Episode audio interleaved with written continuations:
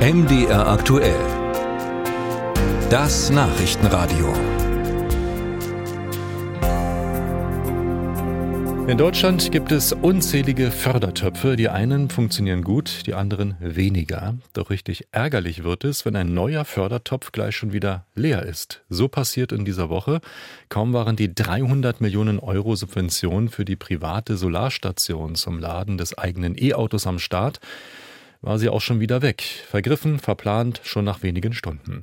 Entsprechend verärgert reagieren nun die, die zu spät gekommen sind und auch die Ausrichtung des Programms wird nun stärker hinterfragt. Astrid Wulff berichtet. Der Ansturm war riesig. So riesig, dass die Internetseite der KfW Förderbank teilweise zusammenbrach. Zehntausende interessierten sich für das Programm Solarstrom für Elektroautos vom Bundesverkehrsministerium. Gut 10.000 Euro können Hauseigentümer für eine Solaranlage bekommen, mit der sie dann ihr Auto laden. 33.000 Online-Anträge hat die Förderbank bewilligt. Dann war der Topf leer. Die hohe Nachfrage bewertet Lorenz Bücklein, Energiereferent der Sächsischen Verbraucherzentrale, als Erfolg. Aber bestimmte Gruppen würden ausgeschlossen, kritisiert er. Wohneigentümergemeinschaften, die sind nicht antragsberechtigt.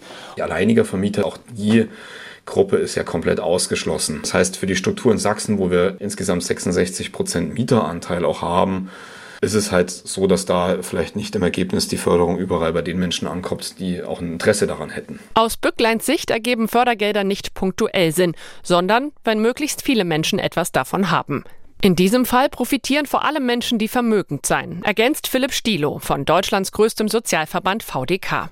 Der Sprecher für Thüringen sieht darin das größte Problem. Es ist ungerecht, es ist unsozial und auch nicht sinnvoll, weil wenn man was machen will gegen den Klimawandel und für die Menschen, da muss man doch gucken, dass man mit dem Geld möglichst viele Menschen erreicht. Wenn es um Verkehr geht, äh, wäre das allererste aus unserer Sicht mal sicherzustellen, dass das Deutschlandticket, äh, das hat elf Millionen Nutzer, dass dessen Finanzierung sichergestellt wird hier einerseits sehr gut verdienende fördern, elf Millionen Menschen äh, die Förderung verweigern, macht aus unserer Sicht überhaupt keinen Sinn. Dass mehr Menschen mit der Förderung erreicht werden, hätte sich auch der Bundesverband Solarwirtschaft gewünscht. Der Verband sei erfreut, aber nicht überrascht über das große Interesse, sagte Hauptgeschäftsführer Carsten Körnig MDR aktuell. Eine Investition mache sich bezahlt. Wir freuen uns sehr, dass ein Drittel inzwischen der Immobilienbesitzer sich vorstellen können, auch sich ein E-Auto anzuschaffen, wenn sie es noch nicht getan haben. Und äh, wer das tut, der möchte natürlich auch klimafreundlich fahren. Und was liegt da näher, als das bisher vielleicht ungenutzte Hausdach zu nutzen?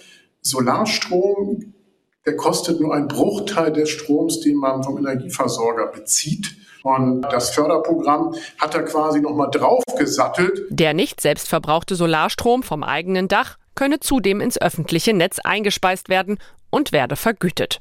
Körnig sagt, eine Solarladestation fürs E-Auto lohne sich auch ohne Förderung. Wer dieses Mal zu spät dran war, hat laut Verkehrsministerium aber nächstes Jahr noch eine Chance. Dann soll es nochmal 200 Millionen Euro geben.